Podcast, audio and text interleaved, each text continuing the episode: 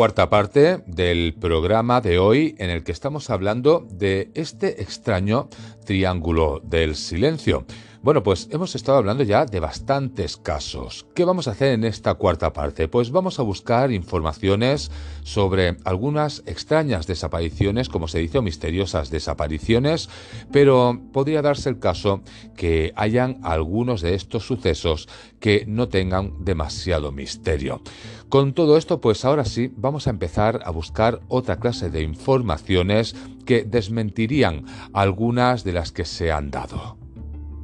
Pues ahora vamos a hacerlo al contrario, vamos a ir de las noticias más recientes a las más antiguas, con lo cual os voy a explicar una historia que también se baraja en extrañas desapariciones del Triángulo del Silencio. Esta no, es la, os la he comentado todavía porque quería comentárosla aquí, en la cuarta parte. Se habla de un velero que desaparece en el año 1982 con varios periodistas. Bien, pues este se atribuye al triángulo de este que os estoy diciendo, al triángulo del silencio y parece, pues cuando se habla de esto, como si hubiese sido pues algo misterioso, una abducción o algo semejante. Bueno, pues vamos a la historia. Bien, pues resulta que a las 3 de la madrugada del día 13 de noviembre del año 1982 zarpaba del puerto menorquín de Ciudadela el velero Orgía con cuatro tripulantes a bordo. Tony Torres, Carlos Linares, Benito Morey y Francisco Tarrasa. Familiares y amigos de los navegantes esperaban su llegada en el club de vela de Calanova de Palma sobre las 10 horas de la mañana del mismo día, pero esto nunca sucedería. En este caso, en la embarcación que salieron, resulta que era una embarcación de 7 metros de eslora, con casco amarillo y cubierta de color blanco, de un solo palo. Se trataba de una nave preparada para soportar perfectamente los fuertes vientos mediterráneos y los embates del mar. A bordo iban además pues también de su propietario, como ya os he comentado, Tony Torres, pues sus amigos Carlos Linares, Benito Morey y Francisco Tarrasa, algunos de ellos muy conocidos en los medios periodísticos debido a sus colaboraciones en distintos medios de difusión regional y nacional. Algunas personas que habían tenido la oportunidad de subir a la embarcación señalaron que el Orgía estaba equipado con todos los elementos necesarios para la navegación, si bien carecía de emisora de radio, pero llevaba, no obstante, pues a bordo una, un radioaficionado que permitía recibir y transmitir con otras emisoras de tierra. En cuanto a las provisiones, pues la embarcación contaba con agua potable para varios días, así como los alimentos suficientes para una travesía de dos semanas como mínimo. Bien, pues por lo que podemos saber, días antes del suceso, los cuatro amigos se habían desplazado a Menorca en busca del velero, ya que anteriormente, a causa del mal tiempo, tuvieron que dejarlo anclado en el puerto de la Ciudadela. Bien, pues se puede decir que de este barco no se sabría nada más. ¿Qué fue lo que le ocurrió a la orgía? Bien, pues las distintas consultas que fueron formuladas a especialistas en temas del mar, pues todos coincidieron que en el mar Mediterráneo es uno de los mares que más vida se ha cobrado. Han sido muchos los submarinistas que han perecido en sus aguas y muchas más las embarcaciones que han sido pues hundidas por algún tipo de violento temporal. Las corrientes marinas son otro de los factores a tener en cuenta, mientras más grandes son las autopistas marinas que discurren en distintos sentidos arrastrando pues a una velocidad increíble restos de embarcaciones, bueno, pues a personas ahogadas y otros objetos que caen en este mar, pues resulta que hasta las costas cada año llegan pues fallecidos de naufragios que han ocurrido a centenares de kilómetros de distancia.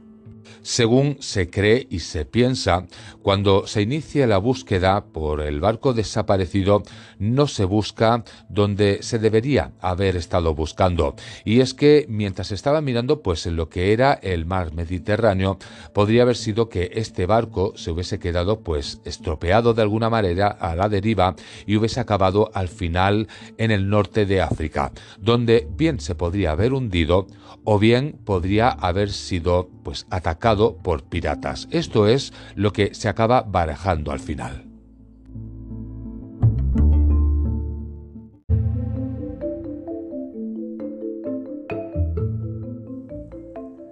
Bien, pues habiéndoos explicado esto, que hay casos que realmente pues no son lo que parecen, pues vámonos a otro caso. Vamos a recuperar lo que hemos dado en un principio.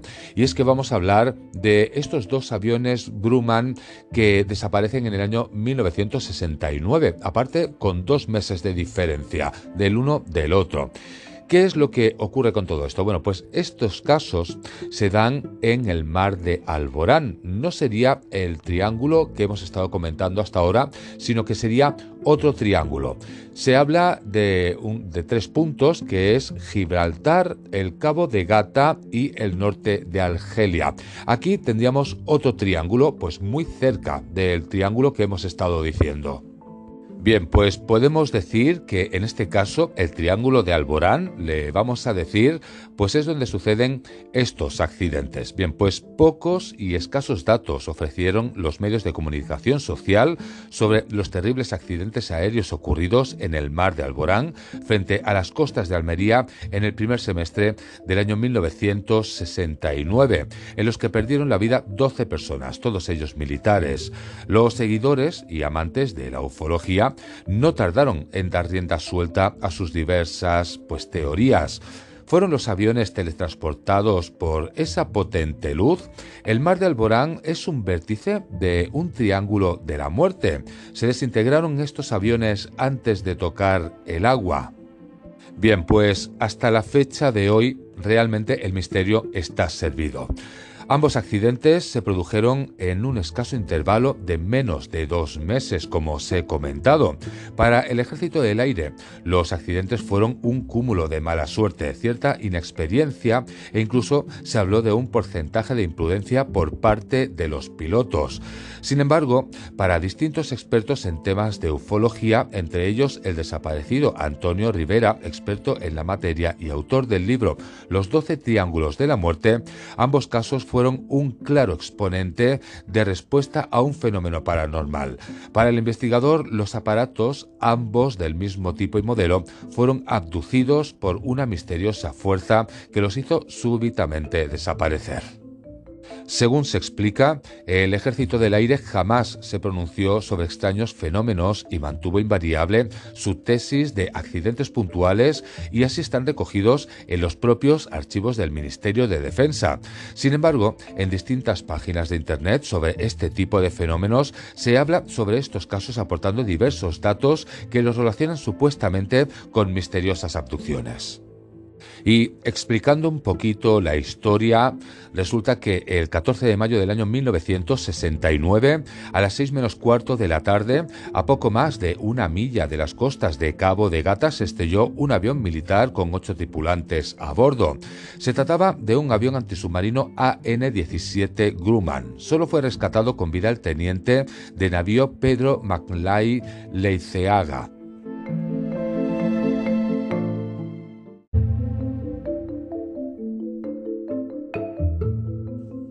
Este avión había despegado de Cartagena, donde había estado de maniobras y se dirigía a su base en Jerez de la Frontera.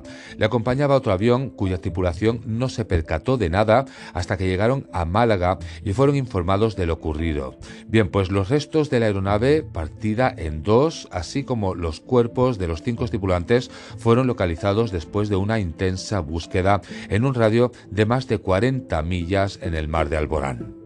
Según podemos saber, las causas que provocaron el accidente no se conocieron oficialmente, aunque se especuló sobre una maniobra arriesgada del piloto. Y es que esta maniobra imprudente que podría haber hecho, pues una maniobra muy arriesgada, según se recoge en otro artículo de la época, resulta que testigos pescadores dijeron que el avión volaba muy bajo y tocó con una de sus alas el mar y por eso se produjo el siniestro. Y siguiendo con todo esto, el único superviviente, el teniente del navío Pedro McKinley, fue rescatado con vida por la dotación del buque mercante Garby, matrícula de Bilbao, que en esos momentos navegaba por la zona. También en aquellos momentos se rescataron los cadáveres del capitán de corbeta Navarro Antón y del teniente de navío José Antonio Jacques Gómez Pardo.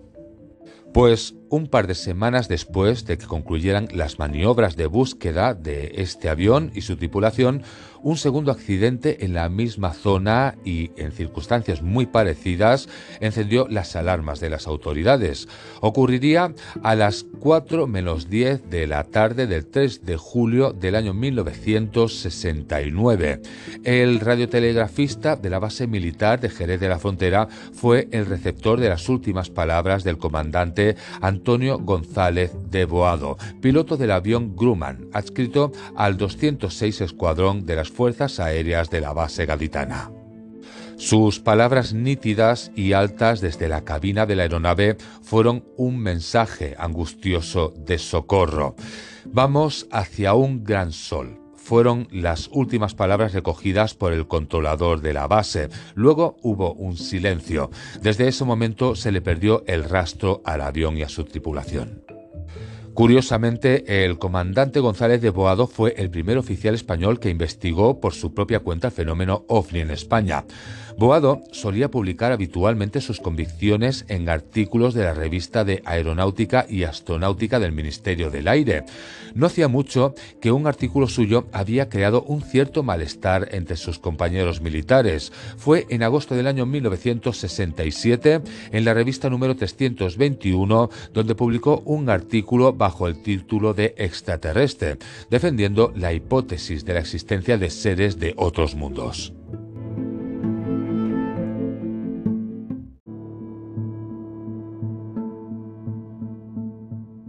Según se ha conocido a través de estas páginas web, el avión del comandante Boado había salido del aeropuerto de Jerez de la Frontera con misiones relativas sobre el control y seguimiento ante la posible presencia de barcos rusos en misiones de espionaje en aguas desde Gibraltar hasta Almería. Curiosamente, el comandante Boado debía de haber comenzado sus vacaciones estivales un día antes del accidente, pero decidió retrasarlas ante el encargo de sus superiores para llevar a cabo esta nueva misión. Asimismo, el suboficial que le acompañaba adelantó su guardia a este fatídico día para poder asistir al día siguiente al nacimiento de su primer hijo. En el avión siniestrado viajaban junto al desaparecido Boado el capitán del Ejército del Aire, Francisco Blanco Rodríguez, el capitán de fragata Evaristo Díaz Rodríguez, el teniente navío Eduardo Armando Boadillo y los suboficiales especialistas del Ejército de Tierra Ángel Francisco Rodríguez, Joaquín Martínez González y José María Peña Moya. De estos siete tripulantes jamás se volvió a saber nada. Aparecieron diversos restos dispersos en el mar, como los asientos de la aeronave. En las labores de rescate y búsqueda ampliada desde Gibraltar hasta las costas almerienses participaron distintos aviones del ejército de tierra, helicópteros, los buques de la Armada Vidasa, Villa de Bilbao, Ledes y Atrevida, incluso pues unidades específicas en este tipo de siniestros procedentes de las Islas Canarias. Según se comenta en estas webs, el comandante Iba a pilotar el primer avión sin estado, pero en una causa mayor se lo impidió y hubo un cambio en la tripulación.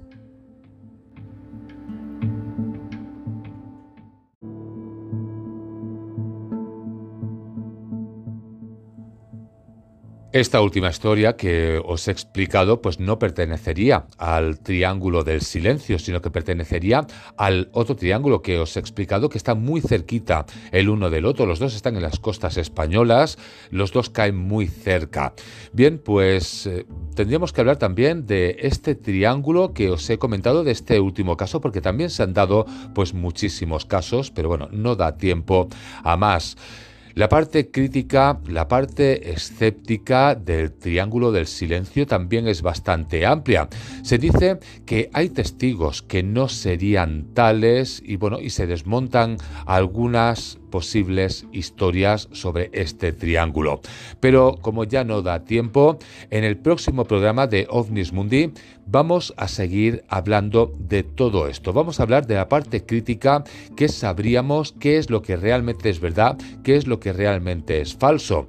Pero también, como siempre os digo, no hay que creerse ni de un lado ni del otro. Todo hay que ponerlo en cuarentena porque cada uno tira hacia su lado.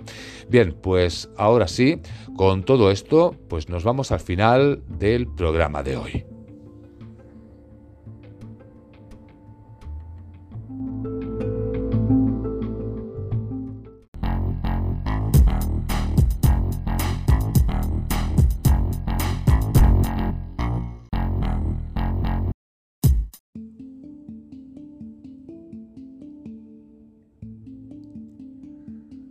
Llegamos al trayecto final de este primer programa, es decir, de esta primera parte del programa del Triángulo del Silencio que está entre Cataluña, Valencia y Mallorca.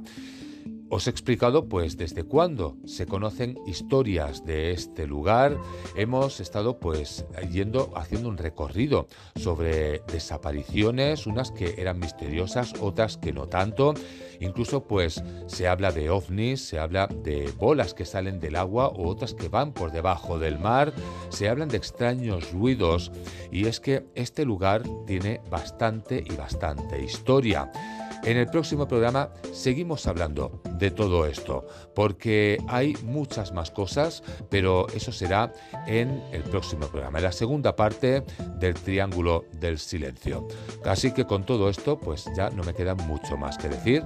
Muchas gracias por haber estado ahí un día más escuchando pues este programa y como no, pues solamente me queda desearos que paséis unos buenos días y que paséis una muy buena semana hasta que nos volvamos a ver. Gracias a todos por haber estado ahí un día más.